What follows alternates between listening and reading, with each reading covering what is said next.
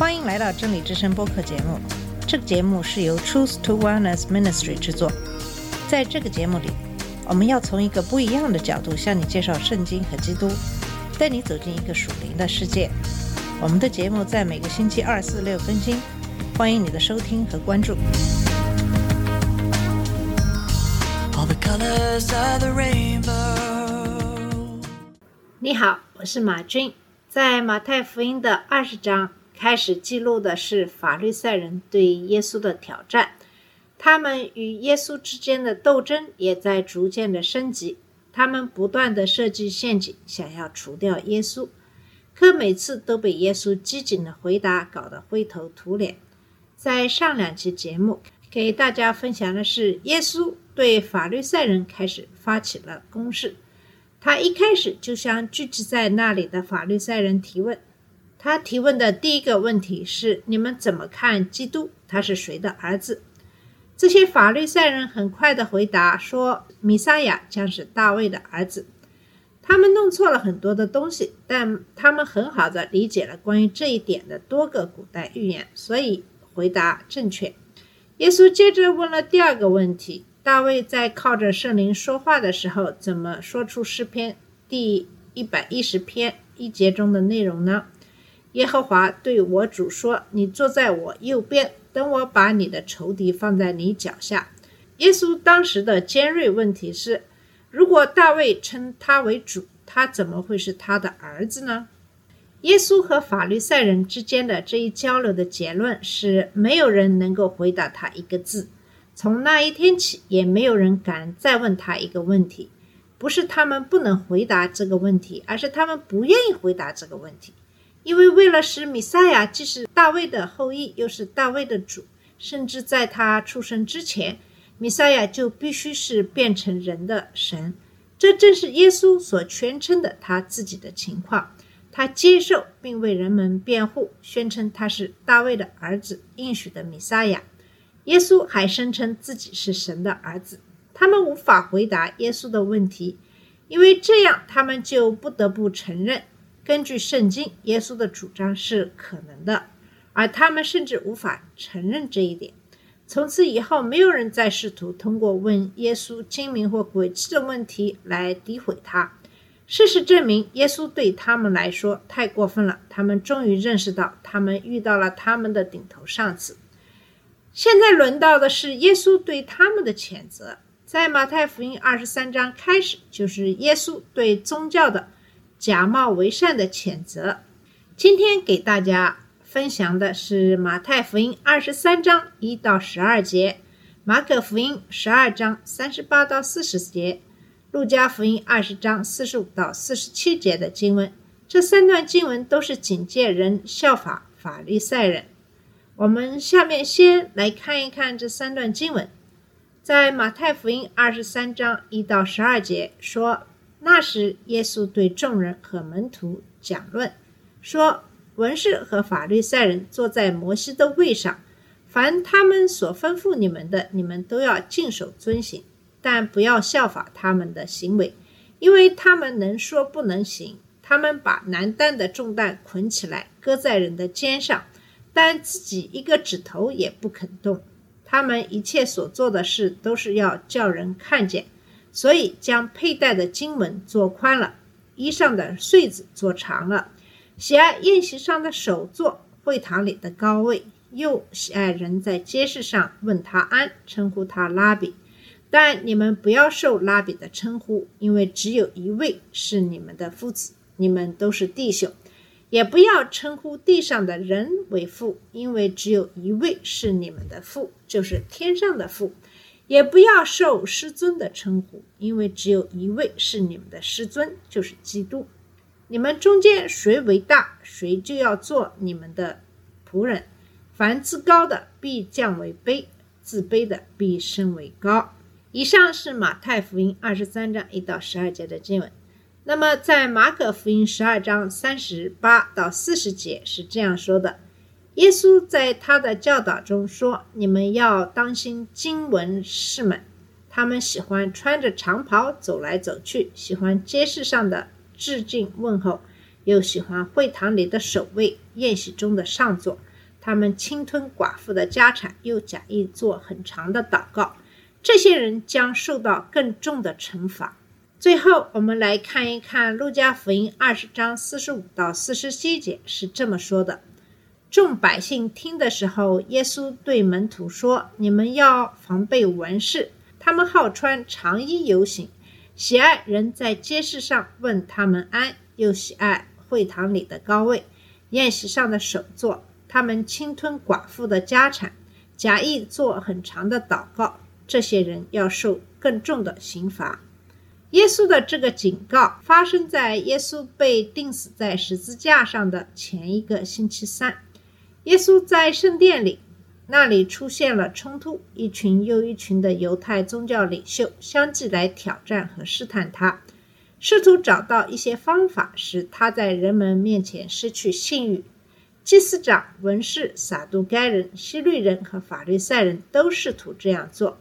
但他们都彻底失败了。每一次相遇，耶稣都被放大了，因为他证明了他在指明通往神的道路上是有智慧的，对于摩西律法有超强的理解力。耶稣的对立面在他们的无知、偏见和虚伪被暴露出来的时候才会被抹黑。耶稣继续发动攻势，但现在他把注意力转移到对所有的人说话。这是耶稣最后一次公开讲道，他专门警告并警告人们关于假的宗教领袖，他将描述他们的性格，并警告人们不要以他们为榜样。他将责备这些领袖，并警告他们针对他们的审判。然而，即使在这里，也有一些悔改的规定。最后，耶稣为那些拒绝听从他的信息的人们感到悲哀。为什么有这样的信息呢？你可能认为耶稣会发出最后的救赎呼吁，或关于如何为神而活的最后的指导，或关于复活的希望的布道。相反，它其实是一个警告和谴责的信息。为什么呢？因为原因很简单：过去和将来都会有一些人声称代表神，指明通往神的道路，但他们是假的。他们为了自己的利益扭曲真理，让人们跟随他，而不是神。如果没有对这些假的宗教领袖的警告和描述，人们很容易被引入歧途，跟着说谎，还以为自己找到了真理。耶稣给出了这种警告和描述，我们都必须小心听从这些警告。马可和路加在这里对耶稣的警告做了总结性的陈述。马太福音二十三章一到七节，更详细的描述了这些假教师的五个特征。这些特征同样存在于今天的假教师身上，所以他们对我们注意这些警告很有帮助。假宗教领袖的五个特征是：第一，他们的权威是自封的；第二，他们对他们追随者提出虚伪的要求。第三，他们无情无义，毫无爱心；第四，他们自命不凡地公开展示自己的善行；第五，他们骄傲自大。不是每个假领袖都有所有这些特征，但如果其中有任何一个出现，那么你就要必须特别的注意，必须小心，因为你很可能在和一个假教师打交道。马太福音二十三章第二节揭露了第一个特征。文士和法律赛人坐在摩西的座位上，这些假教师声称自己有权威，坐在某个东西的位置上，指的是拥有一个权威的位置。我们今天仍然在主席或部门主席等这些词当中使用这个概念。这些人既没有继承摩西权的权威地位，也没有被神安排在那里，他们也不是由他们自己以外的。任何权利来赋予他们的责任或地位，他们自己坐在哪里？耶稣的这句话对众人的意义可能比我们想象的要大得多，因为它也可能指的是会堂里的一个实际的位置。那么从历史上来看，文士是在流放之后才出现的，直到以斯拉时代，文士们只是简单的抄写和保存圣经的文本。流亡之后，普通的犹太人不再能理解希伯来语，因为大多数人都讲亚拉姆语或其他他们被流放的地方的语言。另外，巴比伦人对圣诞的破坏也结束了在那里的敬拜活动，由此产生的精神的空虚，催生了犹太教会堂体系，增加了文士的职责。他们开始教导和解释律法，用人民的语言翻译和说明希伯来圣经的意义，如尼西米八章八节所述的那样。他们甚至在回到犹太和重建圣殿并恢复敬拜之后，也继续了这种做法。那么，随着时间的推移，文士们增加了他们职位的权利。到了第一世纪的基督时代，他们的权利甚至等同。或超过了祭司的属灵权利。法律赛人直到公元前两百年左右才出现在舞台上。到耶稣时代，他们是犹太教中占主导地位的宗教派别。大多数文士也是法律赛人，尽管有些是撒都该人或属于某个小教派。在基督的时代，人们向文士和法律赛人寻求精神指导。有些人是有价值的指导。但大多数人的指导并没有什么价值。今天还有许多人声称自己拥有圣经没有赋予他们的权威，这就是邪教和反常基督教的一个常见的标志。某个人或某个小团体宣称只有他们了解通往神的真正的道路，你自己无法阅读和理解圣经，因为只有他们才能真正解释，所以你必须遵从他们的教导。不要争论，许多团体都是如此。一些比较知名的团体包括耶和华见证会、后期圣徒、基督教科学会、国际路线、统一教会等等。根据定义和实践，其实罗马天主教也是如此。尽管它不再像前几个世纪那样将异议者烧死在火刑柱上，自古以来，假教师和假先知就一直存在。神在《生命记》第十八章中对他们提出警告，还通过要求预言的百分之百准确性，将他们与真先知区分开来。神当时允许他们，现在也允许他们，作为对我们对他的忠诚的考验。但他们的存在是因为人们想要他们。保罗在提摩太后书四章三到四节中说：“时候将到。”他们不忍受健全的教义，只想使自己的耳朵发痒，就按着自己的意思为自己继续教示，要把耳朵离开真理，转向神话。以赛亚时代的人们甚至告诉他们的先知，不要向我们预言正确的事，向我们说愉快的话，预言虚妄的事。假教师为自己宣称有权威，许多人出于各种原因。包括不安全感和懒惰，乐意把权威交给他们。一个没有安全感的人，在让别人为他做决定中找到安全感。懒惰的人不想花精力去做必要的研究，以了解正确与错误以及应该做什么。让别人做这些事情要容易得多。如果别人有权威，往往也有一种免除自己责任的感觉。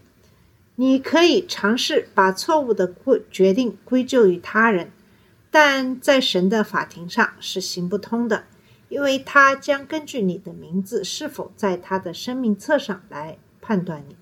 如果不是，就按照你自己的行为来定罪。在真正的基督教中，权威来自神的话语，而不是个人或团体。作为教会的牧师，他们的权威来自于圣经。神给了牧师智慧，让牧师用圣经来指导我们的生活，帮助我们在生活中应用圣经的原则。这其实是牧师的权威。只有在牧师忠于神的话语的时候，我们才要做和相信牧师所说的话。而作为每一个基督徒，都有责任确保牧师所说的是忠于圣经的。我们必须像《使徒行传》十七章的比利亚人一样，在相信使徒保罗之前，甚至要查证他所说的话，远离那些说你必须服从他们的人，因为他们有神的恩高。逃离那些因为他们有一些头衔或学位而声称对你有权威的人，远离那些以圣经以外的东西为依据宣称权威的人。就像希伯来书十三章十七节中所说的那样，你们要听从你们的领袖，顺服他们，因为他们是看守你们灵魂的人，是要交账的。让他们欢欢喜喜地做这件事，不要叹息，因为那对你们没有好处。那么，给予人的权威的不是头衔或职位，而是他在健全的教育中的教导和驳斥那些矛盾的人的能力。因为领袖要按照神的话语引导教会成员，保护基督徒免受错误的教义的影响。那么，耶稣在这里指出的假宗教领袖的第一个标志是，他们已经坐在了摩西的位置上，为自己宣称有权威。那么，他们的第二个标志是，他们对其追随者提出的虚伪的要求。